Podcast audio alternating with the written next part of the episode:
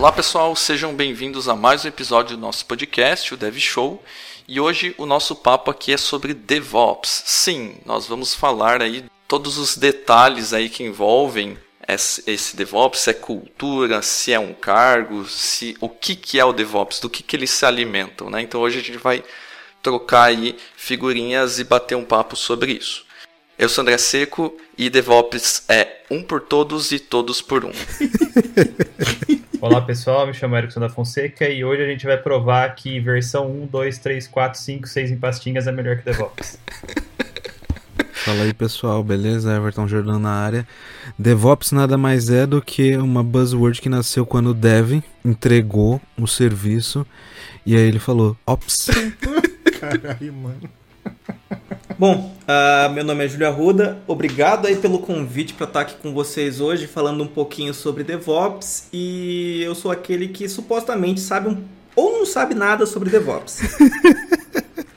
Fala aí pessoal, Milton Câmara aqui com vocês aqui, batendo papo aí com o pessoal. E não se preocupe não, tá? DevOps aí é só um termo aí que foi criado por, por algumas organizações para poder uh, te, é, separar né, o pessoal aí que trabalhava cada um no seu quadrado e todos os trabalhadores, todo mundo fica no mesmo buraco. Olá pessoal, aqui é o Renato Groff e hoje é dia de falar de deploy via FTP. Fala galera, meu nome é Thiago Adriano e trabalhar com DevOps é trabalhar com Go Horse. Fala galera, aqui é o Thiago Bertuzzi e DevOps é replicar a sua cagada em produção de forma automática.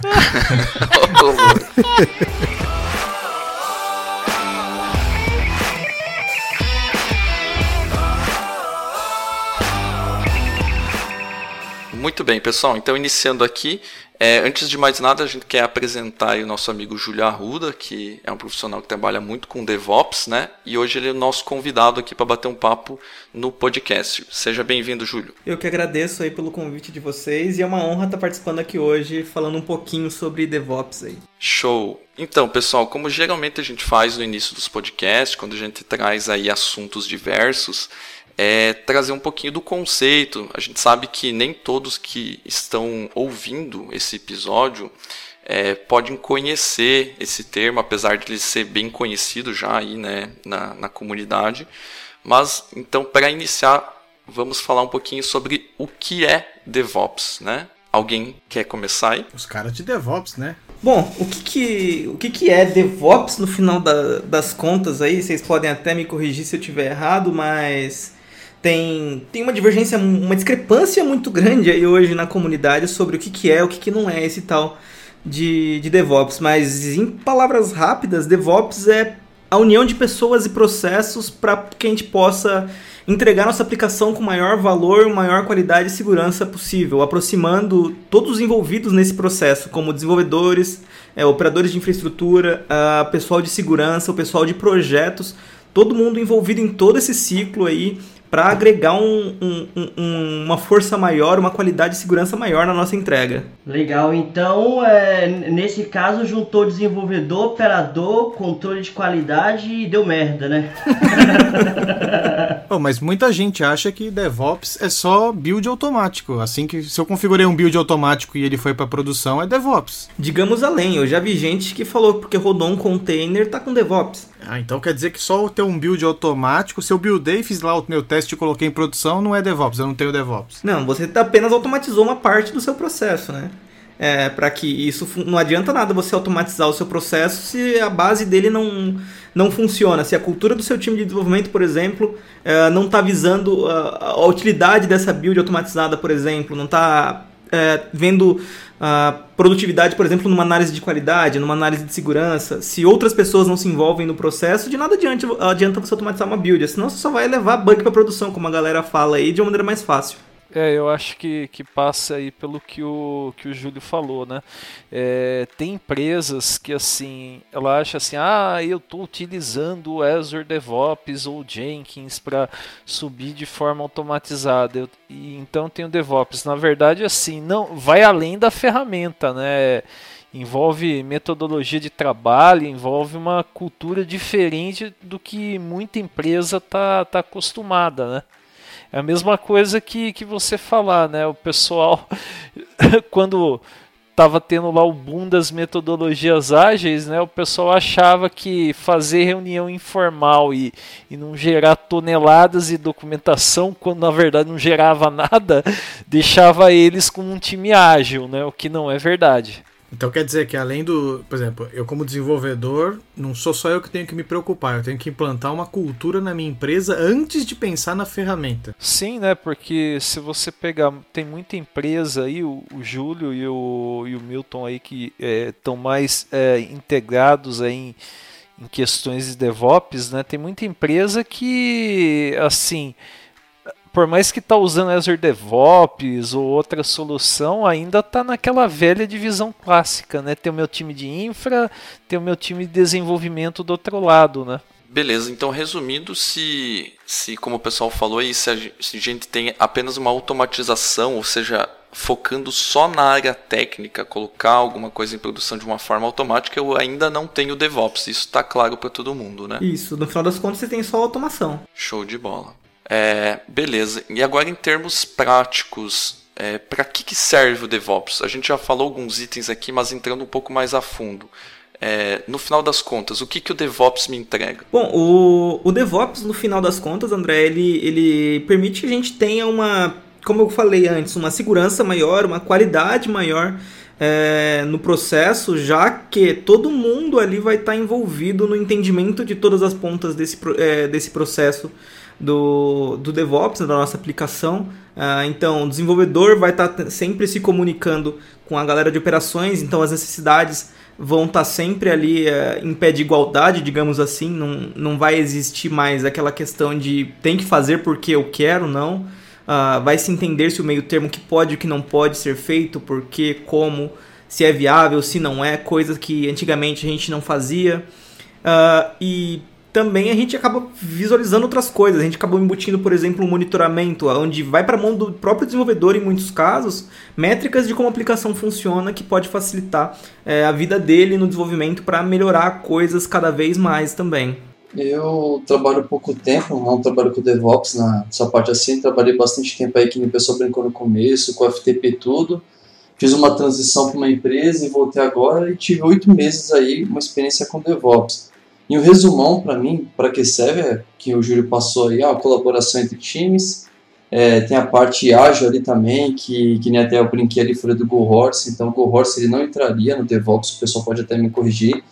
Ele melhora no ciclo das entregas, porque vai ficar tudo bem mais organizado, vai ter parte de testes, então vai melhorar na qualidade do, do desenvolvimento, na qualidade das entregas. Ele centraliza os logs, a gente trabalhou lá na, na empresa que eu mencionei que eu fiquei a gente trabalhou com Correlation ID, então a gente conseguia ter um tracer de toda a parte de log de todos os nossos sistemas. É, com isso a gente consegue ter métricas em cima de logs, a gente tem infra escalável, processos automatizados isso foi o que eu aprendi nesses oito meses, mas aí o pessoal tá mais tempo focado, pode falar melhor. Por exemplo, eu automatizei meu build, coloquei a minha parte de testes, tudo bonitinho lá, tenho a parte da metodologias de Git Flow trabalhando de forma correta, o que eu tenho de release vai para produção, o que eu tenho de develop vai para um OMOL, tá tudo funcionando bonito e maravilhoso, tal. E com outra partida eu tenho a infraestrutura já, que ela já deixou uma estrutura pronta para deixar o meu ambiente escalável, com Kubernetes, alguma coisa do tipo, já está tudo pronto. Para que, que eu preciso então do DevOps se eu já tenho as duas automações? Para que, que eu tenho que implantar uma cultura inteira se eu já tenho a expertise das duas partes automatizadas? Para bater esse eu aí que você falou. Não é você, é o time. Já começa por aí, tem que ter partes. É justamente o que o, que o Thiago falou, né? Porque todo mundo é substituível, né? Tipo, você não está fazendo. Ah, você tem todo o controle, mas e aí? Se você mudar de, de função na empresa? Exato. Você vai treinar, você vai passar três meses treinando alguém ou simplesmente vai ser uma transição rápida? Acho que a ideia é que seja sempre uma transição rápida, né? Então o DevOps só serve para substituir pessoas de forma rápida? Então, é, eu vou nas empresas, caso você queira saber, para demitir pessoas. Sério, é brincadeira, mas tem gente que realmente acha que é isso. É, eu já passei em empresas que pensavam que a gente estava lá para acabar com, com o trabalho deles. Teve, por exemplo, um, um, cliente uma vez aí, que não, não iremos citar nomes por motivos óbvios, que eles não deixaram, fizeram de tudo, brigaram pra gente não automatizar a implantação, por exemplo, porque ia tirar o trabalho da infraestrutura. Então, aí voltando de novo, por isso que eu tô falando. Ao que parece, o DevOps eu tenho aqui uma função de retirar pessoas de cargos e em outra partida eu tenho uma função que diz que é a ideia de eu juntar todo mundo. Aí acaba ficando o conceito discrepante. É, então, é que na realidade não é demitir pessoas, não é tirar pessoas, é tirar trabalho desnecessário e reaproveitar essas pessoas com que elas realmente são úteis e que, que, realmente vai agregar valor. Isso que eu queria saber, essa ponto que eu queria a resposta. É, então, em vez, igual, em vez desse profissional de infra, desse determinado cliente, precisar fazer deploy, que o deploy dele era copiar arquivo em cada servidor, ele podia estar se preocupando mais em como manter aquele, aquela farm, aquela toda aquela estrutura viva de uma, com uma melhor qualidade. Sim, porque hoje você pegar uma empresa que não está é, aderente aí a princípios de DevOps, boa parte do trabalho se resume a apagar incêndio, né? O pessoal que cuida mesmo da, da operação tá lá o tempo todo lá correndo atrás do próprio rabo, né? Então é, até a qualidade do, do que entregue eu vejo que deixa muito a, a desejar, né? Tipo, tudo bem, é entregue, mas e aí? A questão é só entregar? Em melhorias depois, como é que a gente vai fazer melhorias disso depois? A gente não consegue, porque tá sempre apagando incêndio. E como o Júlio falou aí, a, a questão de, de união de pessoas, né? Quando a gente fala de pessoas integradas, a, a gente a, implicitamente ou é, inconscientemente a gente acaba pensando mais no produto ao invés de pensar no seu departamento. Então você vai defender o produto como um todo e não simplesmente o que você faz, entendeu? É, o que eu falo todo dia com o pessoal que eu trabalho, a, o que você está fazendo, a sua responsabilidade não é de entregar o que foi passado para você, é disso tá funcionando e, ad, a, e aderente ao que o pessoal de negócio pediu, entendeu? Então não adianta você desenvolver e falar tá pronto, isso tem que estar tá funcionando perfeitamente de uma forma uh, contínua, entendeu? Então não ficar separando exatamente o que, que eu tenho que fazer ou não. Você tem que pensar num produto ou no projeto como um todo, tá?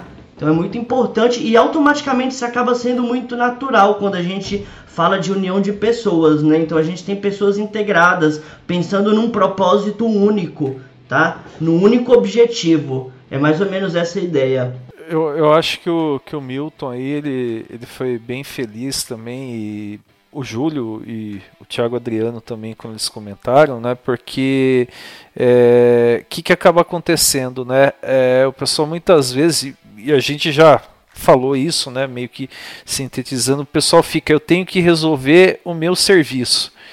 Na verdade, assim, você está trabalhando para um produto, né? É, próprio, própria questão de, de microserviços, que é um assunto polêmico também, né? As equipes são é, distribuídas em produtos, né? Então, você vai ter lá o cara de desenvolvimento trabalhando lado a lado com, o cara de infra, né? Tendo uma interação maior uh, do que existe hoje em muitos lugares, né? E, e, sem ficar com aquele ciúminho do tipo, olha, o cara tá aprendendo coisas que eu faço, ele vai tomar o meu cargo, né? A ideia não é essa, a ideia é todo mundo interagir para entregar algo com qualidade e, e dar capacidade também para todo mundo fazer um trabalho melhor, né? Porque eu acho que todo mundo que, que já ficou de madrugada, né, e ficou nesse meio tempo esperando dar horário para fazer um deploy tarde da noite, acha isso um tremendo porre e uma grande chatice, né? Isso envolve duas coisas. Primeira coisa assim, que nem o Júlio mencionou de uma empresa, o cara tava lá e aí ficou atrapalhando e tal. De certo modo, é verdade. O cara poderia, ao invés de, de, dele ter que estar tá se preocupando e pegar copiando pastinha, automatizar, ele ia ter muito, muito mais proveito disso, ao ponto dele procurar coisas mais importantes para ele fazer, como bem o Júlio disse. O problema é que nem todo mundo tem essa visão. Às vezes o cara ele quer ficar copiando pastinha. Porque para ele ter que fazer outra coisa, ele vai ter que estudar. Isso vai gerar ação, isso vai gerar custo. Não é, não é custo, isso vai gerar vantagem para ele. É a famosa zona de conforto. Exatamente, exatamente. É isso mesmo. Infelizmente, assim, alguns não, não conseguem trabalhar com isso por conta de comodismo, falta de vontade de evoluir na carreira. É, é, zona de conforto e às vezes aquela visão de, ah, eu vou acabar precisando fazer hora extra por isso. Algumas pessoas é por oportunidade. Como eu passei, fiquei oito meses fora de uma empresa e voltei para essa empresa que eu já trabalhei minha vida toda.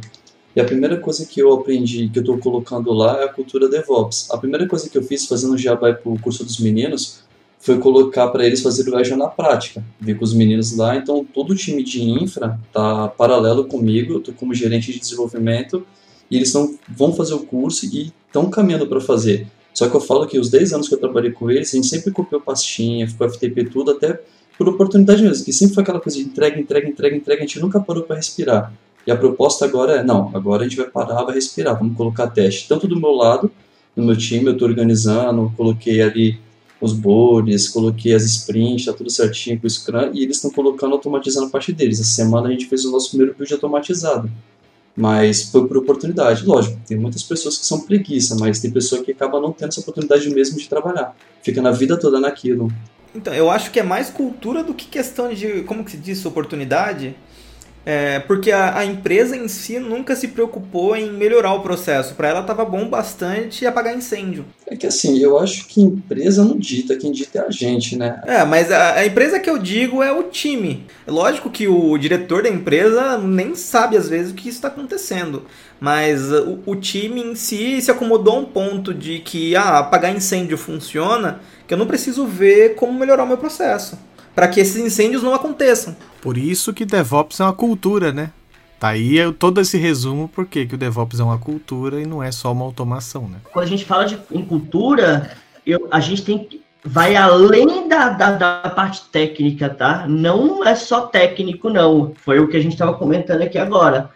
Eu acho também que isso começa a entrar no ambiente de negócio também. Porque se o seu negócio não estiver muito bem alinhado com o seu técnico, você não vai conseguir entregar é, de forma contínua, você não vai conseguir entender como realmente aquilo precisa ser entregue. Né? Tem até um ponto que é bem importante a gente frisar quando a gente fala na cultura, que é a parte do feedback também, né? Então, o feedback ele tem que ser constante o tempo inteiro, alinhado negócio com técnico, com operação ou desenvolvimento, tá? Então é muito importante estar muito alinhado. Então, assim, não é só a parte técnica, não é só desenvolvimento, não é só operação. Eu acredito que vai muito mais além disso, né? principalmente com a parte de negócios, porque o negócio ele é o, o, o, o que é, entrega a, a empresa para o mercado, entendeu? Então, se aquilo não estiver bem alinhado, não estiver bem estruturado, não adianta nada você montar lá a melhor esteira ou a melhor questão técnica que você quiser, que não vai, não vai funcionar, não vai dar certo, entendeu? É, é simples, né? O, o negócio é o que dá razão para o produto existir, né? Então, nada mais justo do que atender ele, né? É, é o que, que é um conflito que acontece em muita empresa, né? Tipo, o cara é muito legal você usar tecnologias, coisa, é, coisa e tal. Ah, vamos usar coisa nova, mas e aí? A finalidade da empresa é tecnologia ou entregar algo pro, pro negócio, né?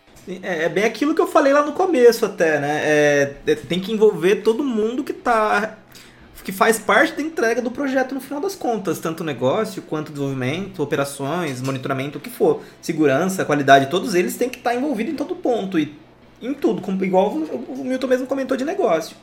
Senão não adianta nada. É, um ponto ficar fora do, do, do processo vai quebrar a cadeia toda. Ou seja, DevOps é a união de todos com um objetivo em comum, né? Onde todos crescemos juntos, né? Exatamente, com, com um ponto em comum, que é o produto ou o projeto, Exatamente. no caso.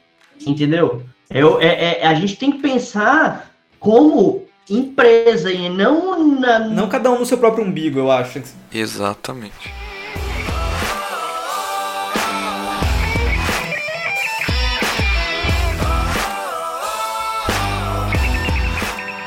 Eu queria puxar uma provocação aqui, já que a gente já chegou a um consenso aqui que DevOps é cultura e que a empresa tem que incorporar isso em todos os profissionais. aí vem uma polêmica que a gente já viu acontecer no Twitter, em outros lugares, o pessoal falando: será que DevOps é, eu tenho um profissional para DevOps ou eu deveria ter em todos os desenvolvedores é, um pouco desse DevOps? O, o, o cara que desenvolve saber é, fazer tudo que ele precisa saber em relação a DevOps, em conjunto com o que ele já sabe de desenvolvimento. Eu preciso ter um cargo específico na empresa do cara que vai saber mexer com DevOps ou isso é uma falácia? Olha, o ideal, o mundo ideal, o mundo perfeito é que fosse natural para o desenvolvedor ou para o cara de operações esse cenário de DevOps. A gente não precisasse de uma pessoa específica. Mas, infelizmente, hoje, uh, por mais que a gente já fale de DevOps aí há sei lá quantos anos, isso ainda não é uma realidade em, em, em, todas as empresas e nem todo mundo ainda sabe como automatizar um pipeline, por exemplo.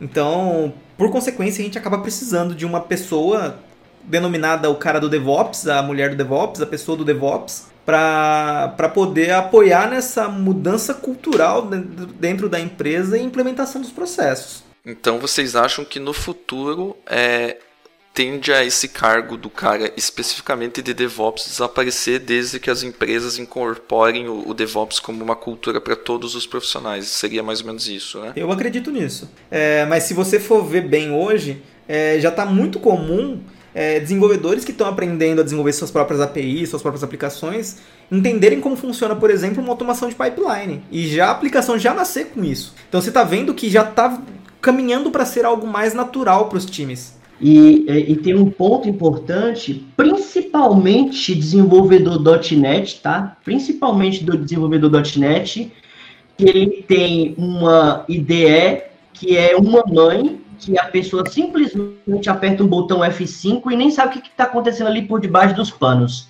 Aí você pede para o cara publicar aquela aplicação, não sabe, né? Por quê? Porque o Visual Studio já faz tudo para você. Estou falando de aplicação .NET, tá? É, ou ele dá um botão publish ali, mas não sabe. Você vai pedir para o cara fazer aqui de forma manual? Ah, não sei. Cara, se essa pessoa não sabe fazer de forma manual, ele não vai conseguir montar um pipeline, por exemplo, de .NET dentro de uma ferramenta, ou no Jenkins, ou no Azure DevOps, enfim. Ou até mesmo via Docker, né? Exatamente, ele não vai conseguir, entendeu? Então, uh, é, é, importante é, esse, é, essa questão. E aí, o que, que, que esses, é, esses profissionais de DevOps que a gente está tá falando hoje, ele normalmente faz, ele está apoiando os times a começarem a entender de fato como que funciona isso. É tanto que você vê nas organizações que DevOps, é, profissionais de DevOps, ele é horizontal às verticais, entendeu? É, é, é um, é, é tipo um, um, eles falam cross, né? Que ele, que ele tá ali apoiando todas as verticais para poder tentar é, é, com, é, como que eu posso falar? Passar o, o conhecimento para essas equipes, para eles sim tendo capacidade de ir desenvolvendo isso, né? De forma é, sem ter que depender mesmo do time de DevOps. Tem um trabalho mais de consultor do que de fazer todo pegar todo o trabalho para ele. Exatamente. Normalmente em todas as empresas que eu já que eu já passei assim que eu vi, é, tanto fazendo palestra, consultoria, é, é, comum, é muito comum você ver esse tipo de estratégia, né? O Júlio que trabalha com consultoria, talvez ele pode até falar melhor do que eu. Até fazendo um gancho, né, do, do que o Milton falou, né? É, realmente o pessoal que trabalha com .NET e usa muito o Visual Studio IDE é bem mal acostumado. Porque quando você fala para a pessoa, olha, vamos tentar fazer isso uh, fora do Visual Studio. Uh, você propor o Visual Studio Code para muita gente que não sai do Visual Studio IDE, o cara vai falar, pô, não. O, o, o cara não, não, não quer ter o trabalho de usar a linha de comando, né? E até o Everton aí, que conhece muito aí de, de PowerShell e automação, ele pode até confirmar isso, né? O, o, o pessoal é bastante resistente quanto à linha de comando não tem uma visão do, de que muitas vezes é, é mais fácil você fazer coisas via linha de comando do que clicar seis ou sete vezes para criar alguma coisa na, na IDE.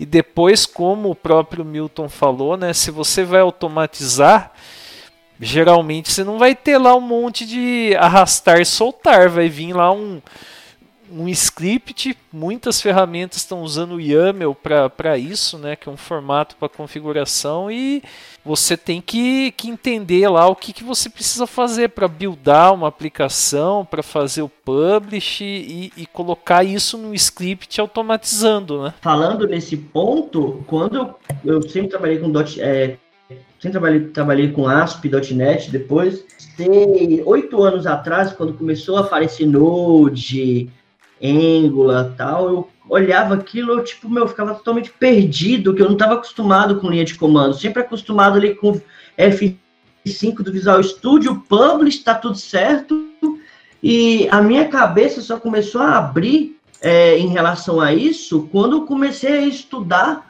a Node.js, Angular, que realmente eu tive que a, em me enfrentar em relação a utilizar a linha de comando, porque você vai trabalhar com Node hoje, basicamente você vai ter que utilizar a linha de comando para tudo, para poder você executar sua aplicação, para compilar, rodar testes, entendeu?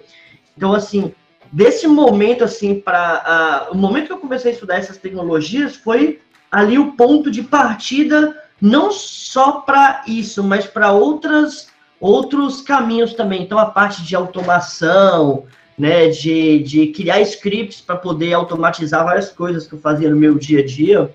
Então, uh, é importante, uh, principalmente quem trabalha com .NET, tomar cuidado para não ficar mal acostumado com a IDE.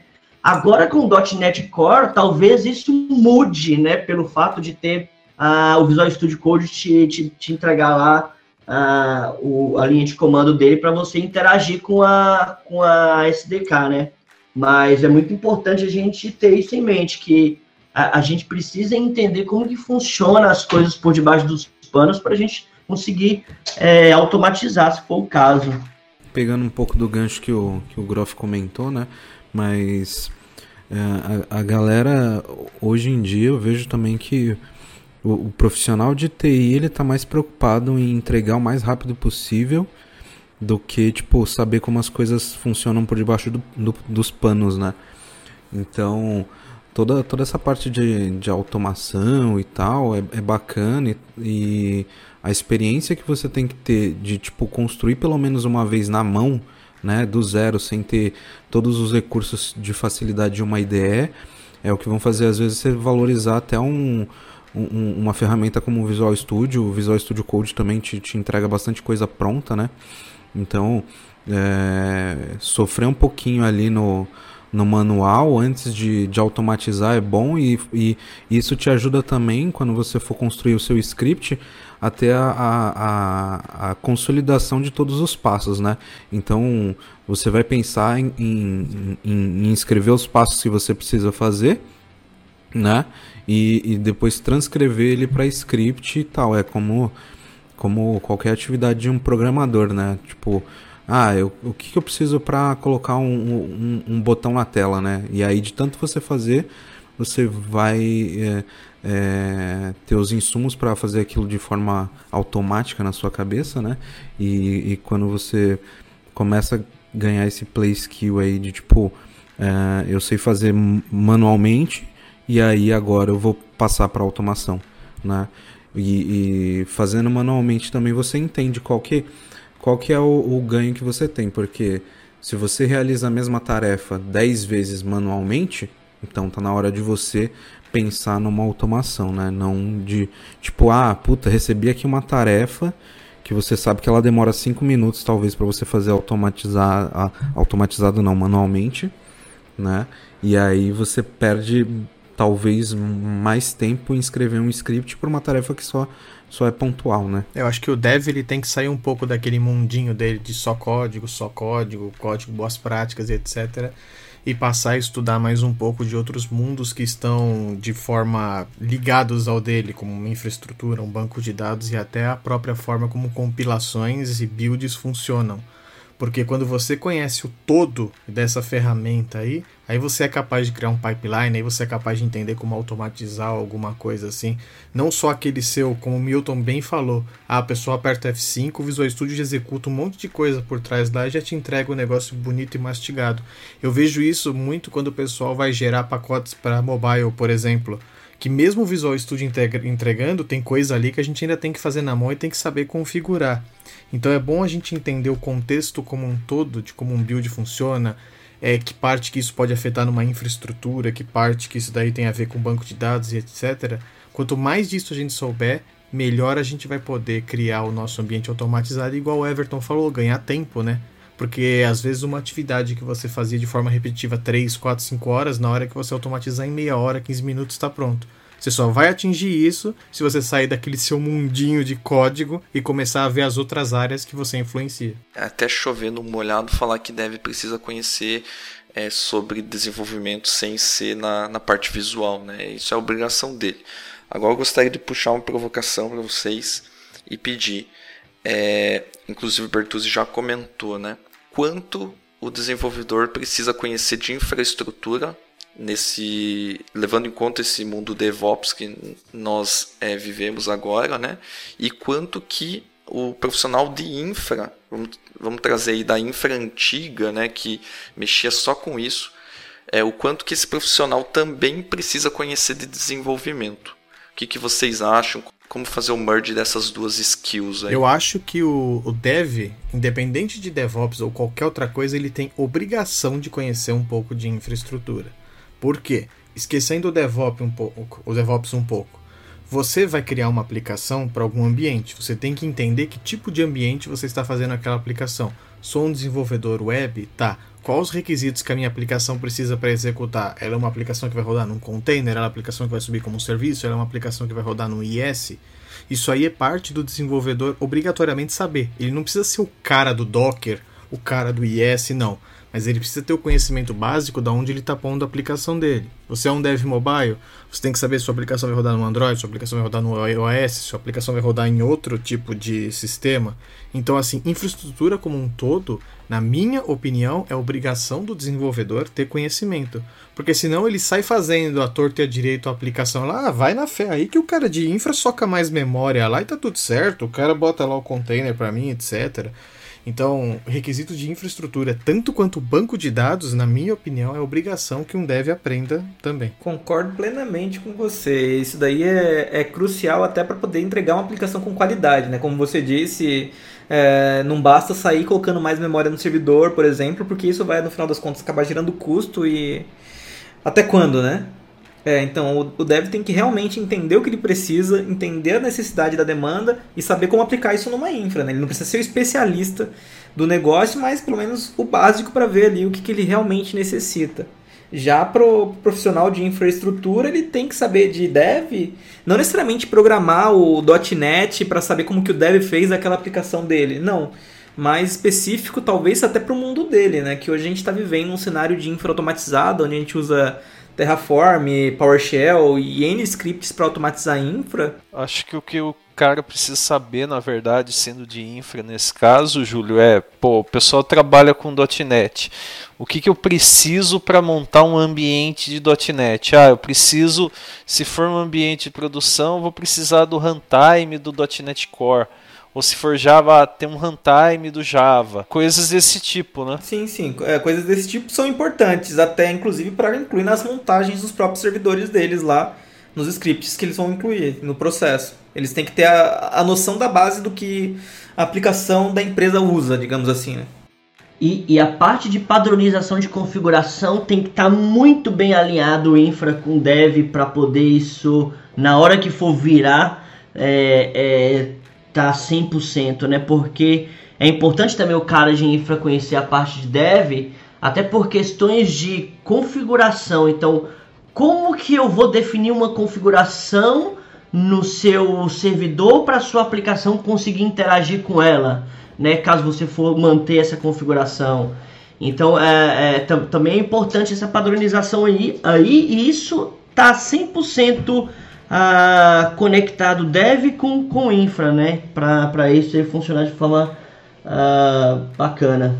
Ele, ambos não precisam ser especialistas nas áreas opostas, mas é bom ter uma noção daquilo que está acontecendo para que eles saibam como agir, digamos assim, né? não, não sejam enganados, por, talvez seja um termo que funcione. É, e até para planejar a própria solução. Por exemplo, a gente estava conversando outro dia num projeto que tô tocando junto com o André lá na empresa, é sobre armazenamento de cookies, né? No caso de informações na sessão. Como é que ia ser feito? Vai usar a sessão? Não, a gente vai ter um serviço externo. Não, a gente não vai poder ser um serviço externo para dentro do ambiente do cliente. Essa parte toda externa, tal, como funcionaria o ambiente, fez a gente tomar certas decisões da nossa aplicação. Então a gente tem que se preocupar com o ambiente. Eu não sei se eu vou ter um acesso externo, eu não sei se eu vou ter um serviço na nuvem para poder fazer esse armazenamento de dados. Então eu preciso entender qual é o contexto, qual é aquele ambiente para eu planejar a minha solução. E acontece muito dos desenvolvedores, por exemplo, não saberem desse tipo de coisa. Hoje eu trabalho mais voltado à arquitetura, né? O que você vê de, de solução que chega, que o desenvolvedor nem sabe como vai funcionar, quem vai acessar, para onde tem que ir, cara, é impressionante. É aí que você separa os melhores e o mercado contrata mais fácil, né? E, e, é o caso que às vezes uh, são requisitos pequenos que o pessoal nem toma cuidado, mas às vezes são requisitos que vão inviabilizar a implantação do projeto. Chega nesse ponto, né? Sim. Show, beleza, pessoal. É, gostaria de pedir do Everton aí, que manja mais de, de linha de comando, para ele falar um pouco para a gente dessa parte da parte de infra, conhecer um pouco mais de dev, utilizar ferramentas de linha de comando para automatizar aí implantações e tudo mais. Qual que é o cenário que você vê hoje, Everton? Como que o pessoal tá lidando com isso? Cara, tá rolando um, um, novo mindset, né, da galera de tipo, ah, vou começar a estudar Python, vou começar a estudar PowerShell e, e me profissionalizar nisso porque Hoje o, o, nosso cenário de administração não, não é mais trivial, não são três servidores ali que tipo você loga remotamente nele e resolve algum tipo de problema. Você tem que começar a desenvolver mais scripts para conseguir executar tarefas massivas em, em 4 mil hosts, enfim. É, as coisas não são mais como eram antigamente, né? Galera. É, existe ainda muito cenário de empresa que está começando, beleza, mas aí tem big companies aí no mercado que, se você não souber é, resolver problemas de forma automatizada, você vai gastar muito tempo e tempo é dinheiro. E para esses caras aí, se você não, não conseguir é, começar a colocar isso numa esteira tal, você a sua entrega vai ser péssima, cara. Então, uma mudança que é, deveria durar algumas horas, ela duraria semanas, né, no caso, né? Então, uh, o pessoal que trabalha com infraestrutura aí tem, tem investido bastante nesse é, nessa mudança de pensamento de tipo, cara, beleza, as coisas mudaram, né? Isso já não, não é de agora, mas tem muita gente que está correndo atrás aí para conseguir ficar em compliance aí com, com as expectativas, né? E quando a gente fala de DevOps, a gente fala muito de governança, né? Se você não não tem governança do que está acontecendo no seu ambiente, né? Fica, fica bem ruim, né? É, quando você implementa uma ferramenta que consegue gerenciar ali todo o fluxo de entrega, você sabe em que, em que momento é, ocorreu um problema, né? Então, por isso que inclui aí questões de monitoramento, né? A partir do momento que você consegue monitorar toda a sua cadeia, você sabe ali que a versão 1.2 implementou um bug junto dentro da, da produção e você consegue corrigir isso mais rápido, né? É, e um ponto aí, você falou na parte de, de velocidade, um dos benefícios quando se tem a cultura DevOps é a velocidade de entrega. Se sua entrega não tem uma velocidade, tem alguma coisa errada no processo, tá? Tem alguma coisa que está tá, tá acontecendo aí que precisa ser revisado. E um outro ponto é você acabou de falar aí de colocar um bug em produção. E isso é obrigatório a, a, existir, que é a gestão de incidente, tá? Se você não tiver gestão de incidente muito bem definido, tá? Ah, se a sua infraestrutura não for ágil, como que você vai fazer um rollback? Porque a quando a gente fala de velocidade, a gente fala de velocidade de entrega, mas a gente também tem que pensar na velocidade de voltar uma versão se der algum problema, né? Qual que é a estratégia que você utiliza? Mesmo que seja uma estratégia do tipo, vou lá e corrijo e já subo, mas você precisa ter uma estratégia, um padrão para você conseguir gerenciar os seus incidentes. Então, precisa pensar nisso tudo, né? Precisa ter isso tudo mapeado é, e, e, e definido para você ter um padrão para isso, para você conseguir atuar caso você precise.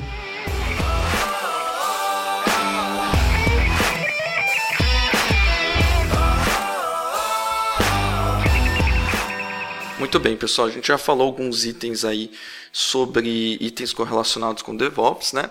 E agora a gente vai falar um pouquinho é, sobre é, alguns conceitos e também técnicas né, que são diretamente ligados ao DevOps. Então, queria pedir para vocês definirem o que vocês ah, acham é, que, que vem a ser o CI e CD uh, em termos do DevOps. Tá, vamos lá. Uh, CI é, significa basicamente em Continuous Integration, ou trazendo para o nosso mundo, integração contínua, né, para as terras tupiniquins aqui.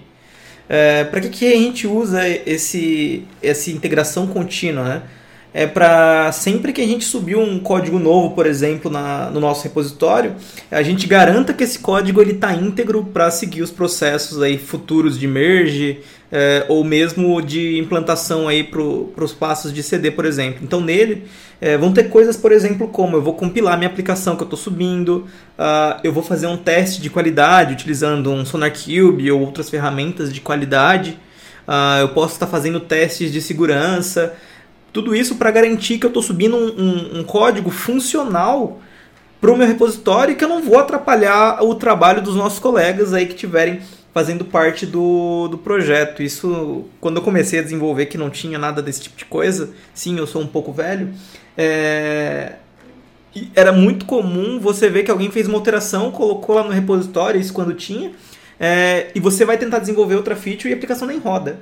Então, o, o intuito do Continuous Integration é para evitar esse tipo de coisa, já trazendo uma qualidade e segurança no momento que você sobe isso para o seu repositório, né? Complementando o que o Júlio falou, é exatamente isso, mas aí vocês devem estar se perguntando, poxa, mas eu consigo fazer isso tudo aqui, é todos esses passos na minha máquina, eu consigo executar teste, consigo rodar, uh, passar sonar, consigo efetuar uma série de, de, eh, de processos aqui local. Mas quando a gente está falando de um time, entendeu? Quem é que vai garantir que o seu código, na hora que integrar com outro código, vai estar tá de acordo com as políticas que você definir? Entendeu? Então, se você não tiver um, uma ferramenta que centraliza tudo isso, é quase impossível você garantir esse tipo de, de situação. Eu me lembro que eu trabalhava numa empresa, eu acho que foi em 2008, é, e como que funcionava as, a, a, a integração contínua? Basicamente, eu pegava o meu código, passava para uma pessoa que era responsável por juntar todos esses códigos. E aí o que, que acontecia? Esse cara, ele compilava a aplicação e aí, se essa compilação desse erro, basicamente, o que, que eu tinha que fazer? Eu tinha que ficar esperando ele compilar a aplicação. E aí, se eu saísse, por exemplo, eu teria que voltar para poder arrumar o meu código e subir lá de novo, porque ah, é um processo de integração um pouco burro, entendeu? Porque na verdade isso pode ser feito por uma ferramenta e a ferramenta já gerenciar isso tudo pra gente, entendeu? De forma rápida e contínua, né? Ou seja, no nosso dia a dia, quando eu tô voltando lá em 2008, isso era feito uma vez por dia no final do dia. Entendeu? Então imagina o delay que a gente tinha para poder conseguir entregar esse tipo de, de, de, de, de situação em produção. Então a, a, ideia da integração contínua é você conseguir encontrar e investigar os erros de forma mais rápida, melhorar a qualidade de entrega de software, reduzir o tempo de validação para então você conseguir lançar aí uma possível versão em produção. Então é, é, é uma estratégia é, bem inteligente para a gente conseguir reduzir danos quando a gente entrega aplicação em produção. Final do dia e ainda naquelas, né? É. Um monte de coisa manual, dá errado, daí vira a noite para corrigir, né? E tipo, assim, algo que nem sempre tinha tanta qualidade e produtividade também passava longe, né? Exatamente. É nada mais intuitivo do que você utilizar processos automatizados para definitivamente automatizar máquinas e, e, processos que têm uma sequência lógica para acontecerem, né? Não, não, faz sentido mais você pegar uma, um checklist no papel e começar a fazer ticar os itens e falar, ah, isso aqui eu fiz, isso aqui eu fiz, isso aqui eu esqueci de fazer, deu pau em tudo o resto. Exato. É, então você garante que esse checklist vai realmente acontecer todos os passos dele, né? E tem um outro ponto importante quando a gente fala em integração contínua, pessoal, não é simplesmente eu ter um pipeline ali que funciona que executa meus testes, tá? Existe uma estratégia que você precisa definir com o seu time de como essas, ah, essas novas implementações elas vão ser juntadas no repositório principal. Com que frequência eu faço os meus commits? Com qual estratégia eu faço os meus commits? Quando a gente trabalha com uma estratégia organizada é, em relação a colocar o meu código em, no repositório central, ah, isso a, a, a, é, tem como benefício até a forma como você trabalha no código. Quem aqui nunca foi lá no código, fez alguma coisa, viu uma outra coisa e falou: Ah, não, deixa eu mexer aqui para poder, porque tá errado. E aí você acaba subindo um commit de uma coisa que não tem nada a ver com aquela feature que você está trabalhando, certo?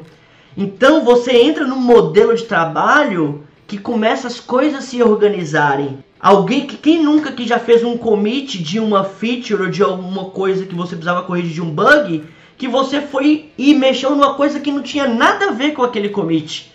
Mas pelo fato de você ter visto, fala, não, preciso resolver isso aqui também agora e já vou subir no commit. É, não sei se vocês já viram isso, mas eu acho que eu vejo isso direto acontecendo, inclusive comigo. Às vezes eu estou desenvolvendo, eu estou fazendo uma coisa, eu abro um arquivo que não tem nada a ver com aquilo, eu vejo, já é automático você querer, querer corrigir. Isso, isso daí quando você já tem essa preocupação com, com DevOps, né, que é a mesma que acontece com outras coisas, né, de repente, ah, banco de dados. Você sabe que você não pode fazer tal coisa, que é recomendável trabalhar de tal maneira. E, e, acaba sendo também com DevOps, o Júlio até já falou aí anteriormente, né, que o pessoal já, já começa o projeto desenvolvedor sabendo, bem, eu vou trabalhar com com uma esteira de, de automação, então já vou fazer as coisas pensando em me beneficiar e deixar a aplicação preparada para isso. Né? Exatamente. Processos automatizados que automatizam processos. E assim surgiu a Skynet, né? e matou todos. Indo de encontro que você falou, né? O rato roeu a roupa do rei de Roma. Né? Exatamente.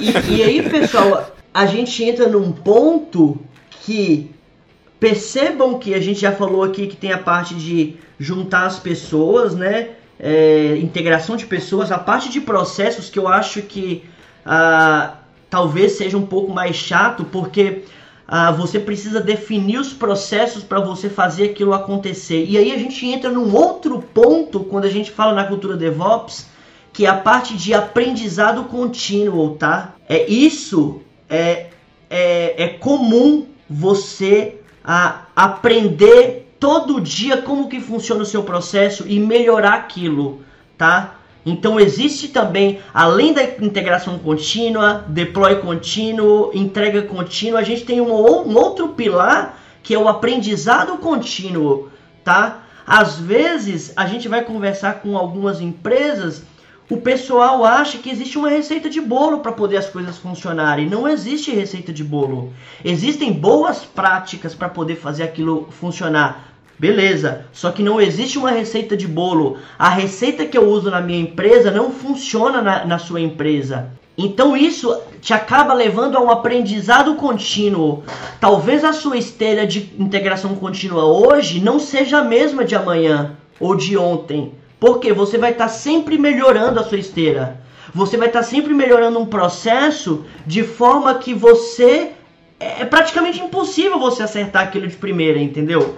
A não ser que você já tenha tudo montado, desenhado, mas assim, isso é uma coisa que você vai evoluindo. A cada dia você vai entendendo como que funciona o seu processo, estudando, recolhendo através do feedback contínuo como que isso está sendo, a, a, a, tá, tá, tá respondendo ao seu negócio, ao seu processo, ao seu fluxo de desenvolvimento tá? Então tem esse outro pilar que a gente precisa entender, que é a parte do aprendizado contínuo para a gente melhorando os nossos processos. Sabe que essa questão de, de receita de bolo, né?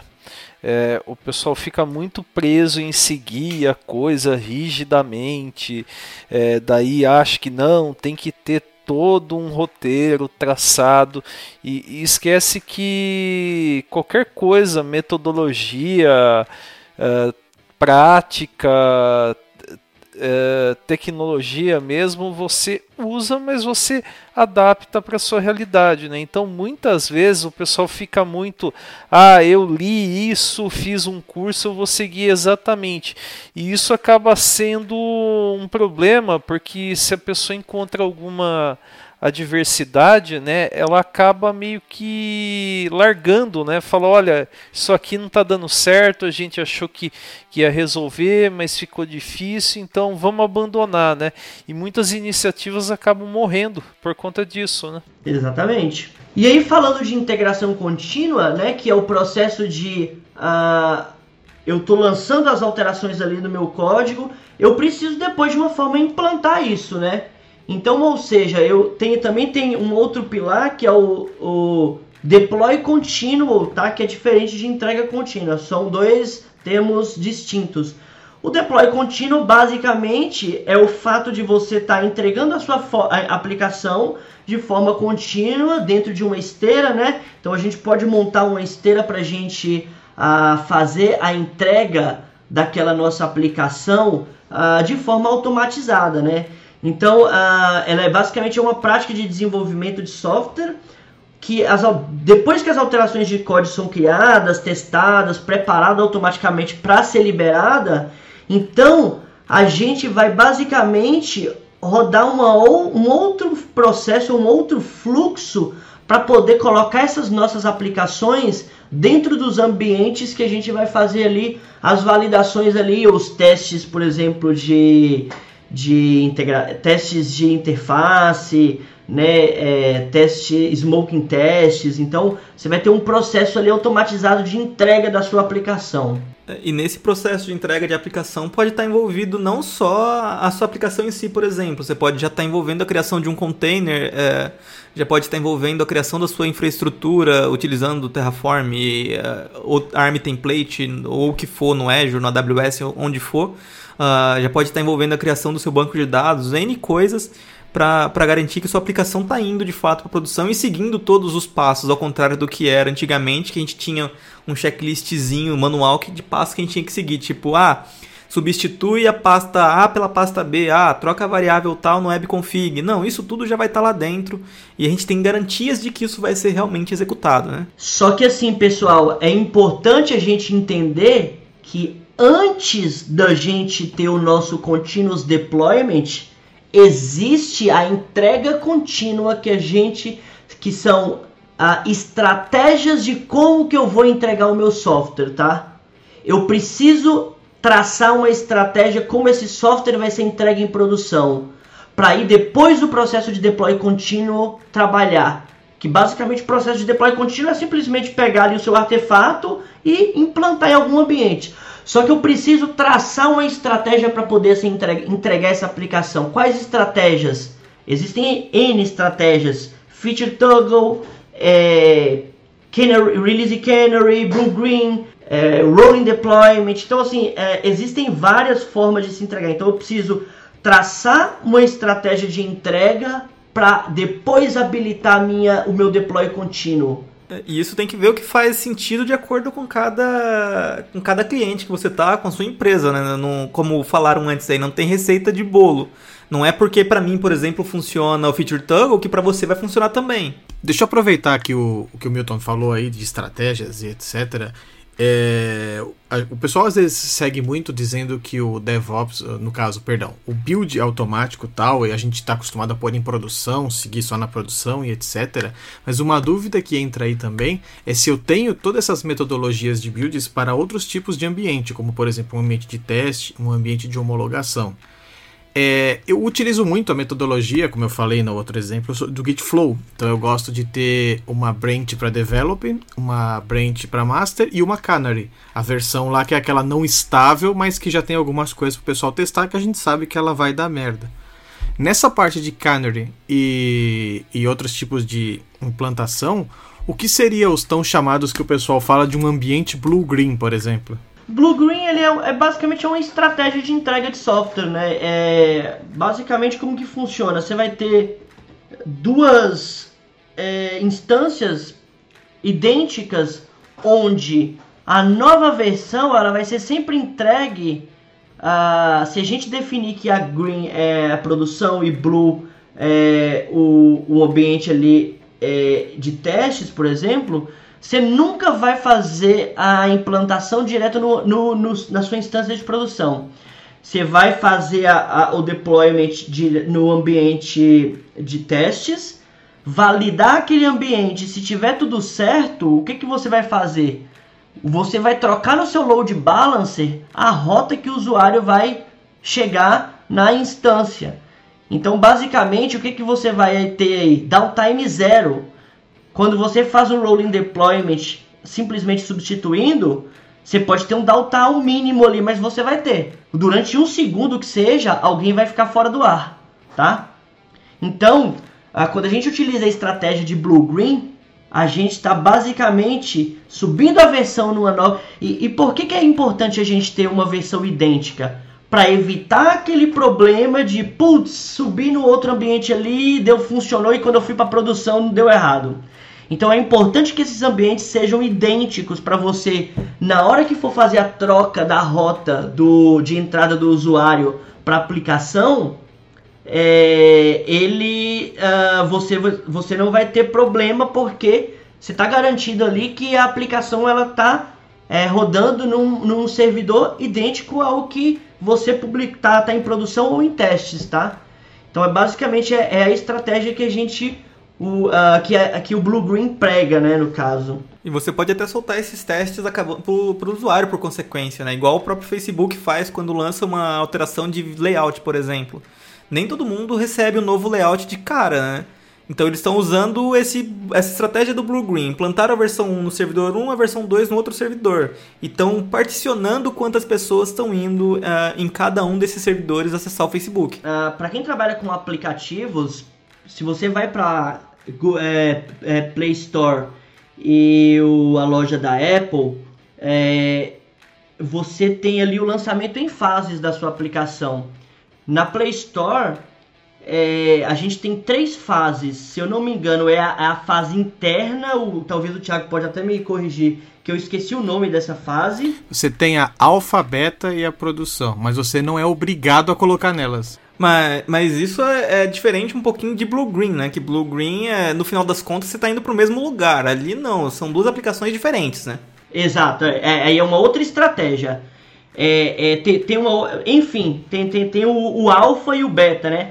Daí a gente entra numa outra forma de se entregar software também, né? Para quem trabalha com aplicativo, é bem comum o pessoal já tá acostumado com esse, com esse modelo de entrega. Sim, porque até falando de aplicativo, uh, como eu sempre falo para todo mundo, o desenvolvedor está acostumado a colocar as coisas no ar. Ah, se der merda, eu corrijo rapidinho e resolvo ali tranquilamente. Então, o site, subiu um site com problema, o cara vai lá rapidinho e atualiza. Aplicativo, meu amigo, se você errou, você está na mão das lojas aguardar uma atualização.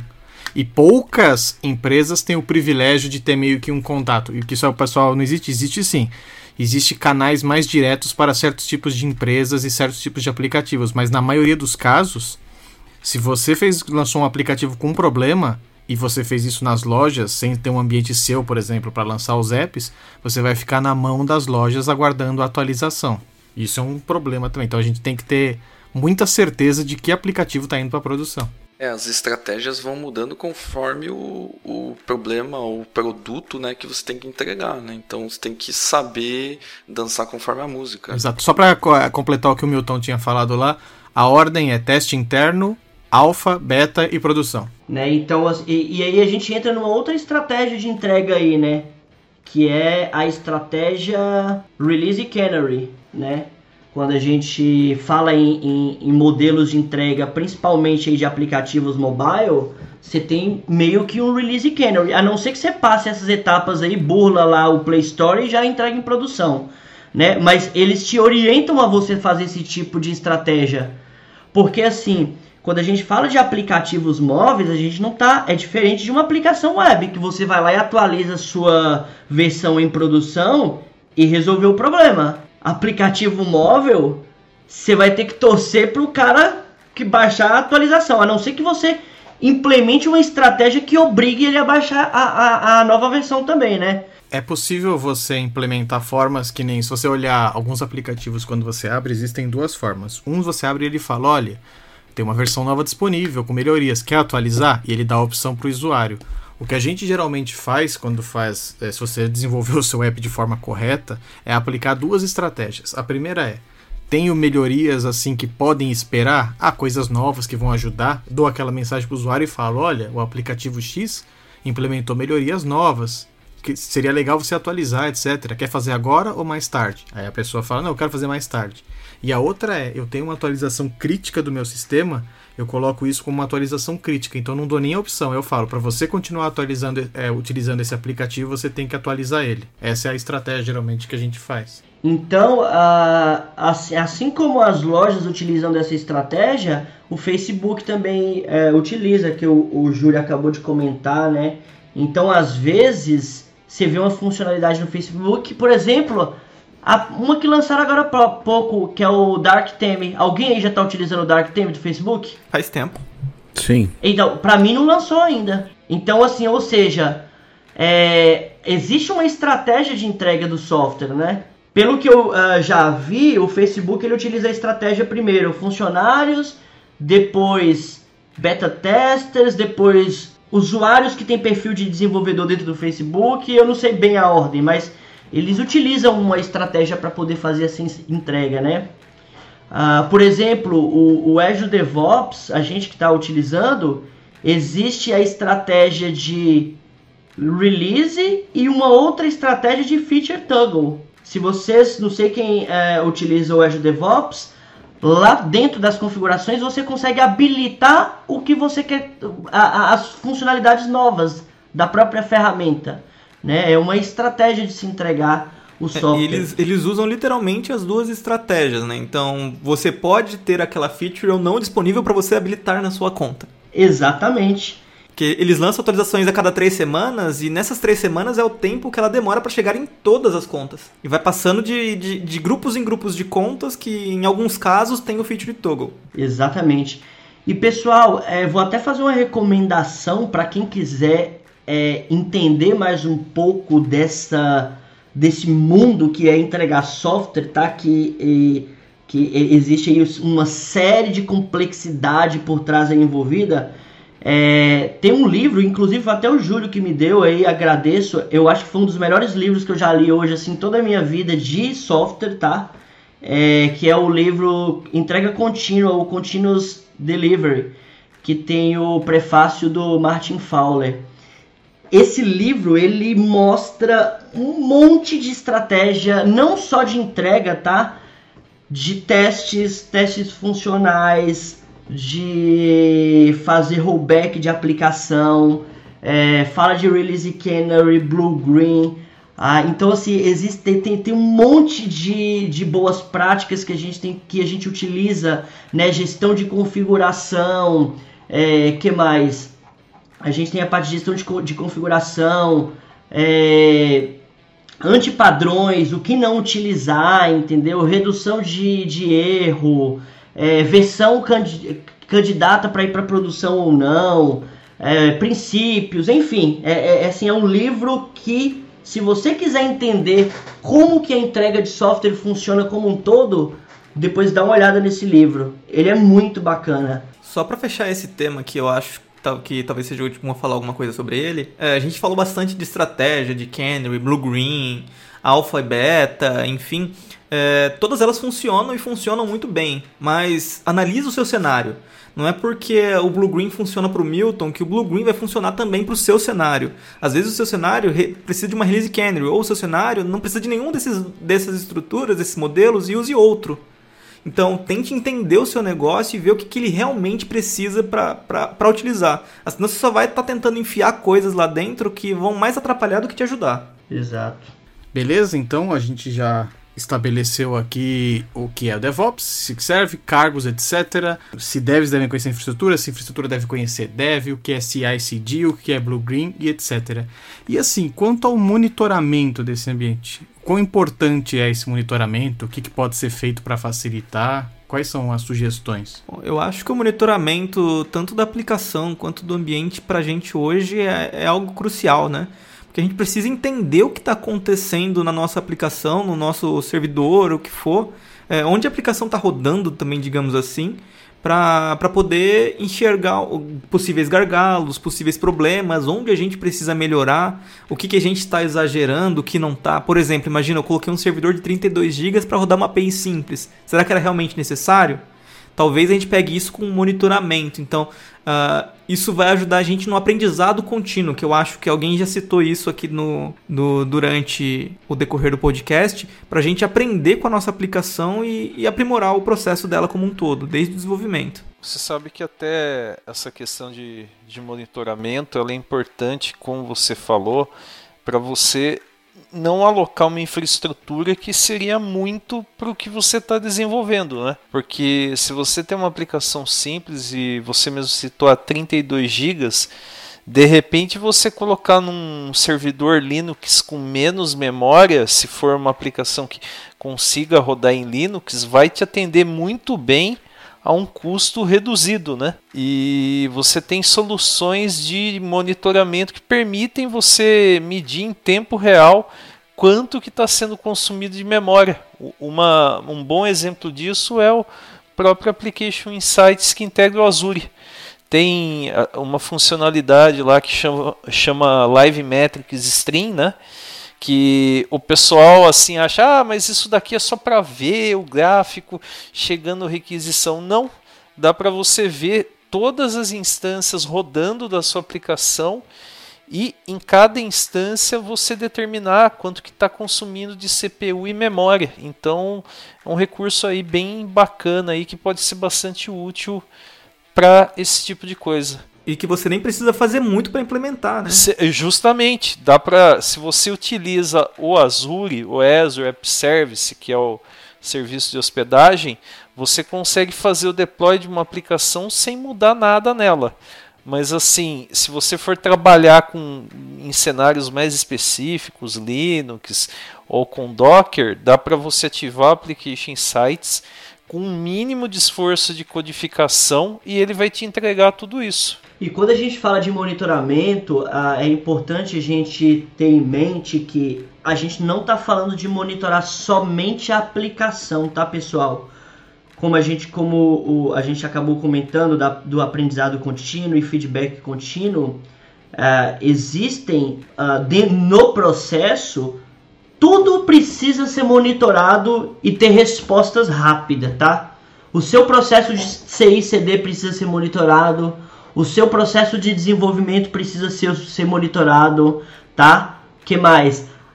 A, a, o comportamento do usuário em relação a como que ele se a, interage com a sua ferramenta tem que ser monitorado também, tá? É, as métricas relacionadas a questões técnicas mesmo da aplicação. É interessante até a, utilizar ferramentas de inteligência artificial agregada a esse monitoramento para poder te dar informações mais inteligentes, ao invés de você ver alguma coisa e falar, opa, vamos lá tentar resolver. Né? Você pode utilizar talvez alguma coisa para isso. Então assim, o monitoramento ele precisa ser feito de ponta a ponta, né?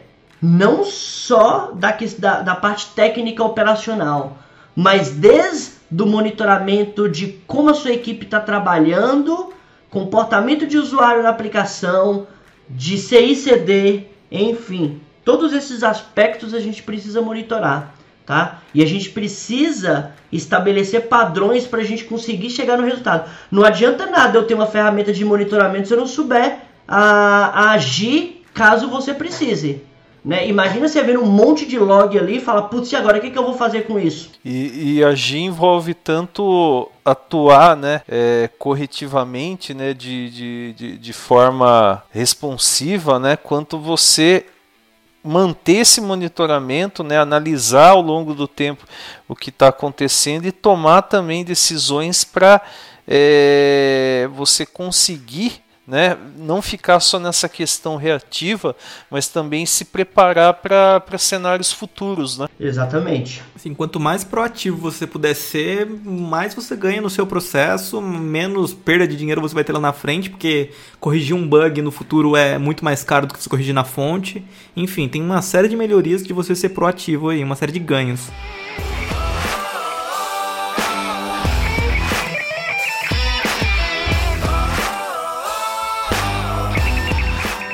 Muito bem, pessoal. Então esse foi o nosso episódio sobre DevOps. Vocês devem ter percebido aí que faltou falar de algumas coisas e por esse motivo nós vamos gravar uma segunda parte aí sobre DevOps, falando sobre ferramentas e outros conceitos, outras estratégias que envolvem DevOps também. Beleza?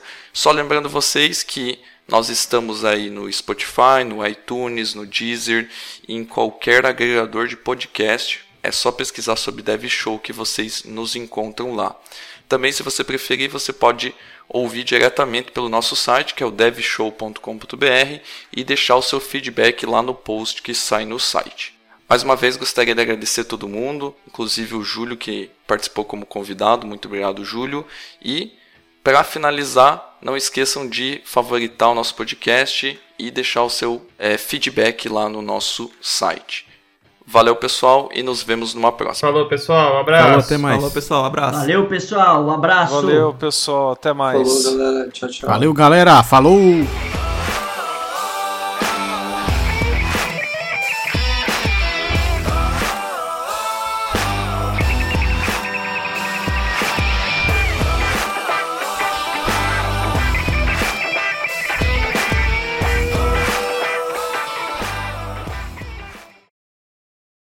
Cara, eu fui inventar de cortar o cabelo aqui com a máquina de barbear e a máquina quebrou e tá uma parte cortada Pera e aí, outra pera não. aí, pera lá. Que cabelo? Primeira pergunta.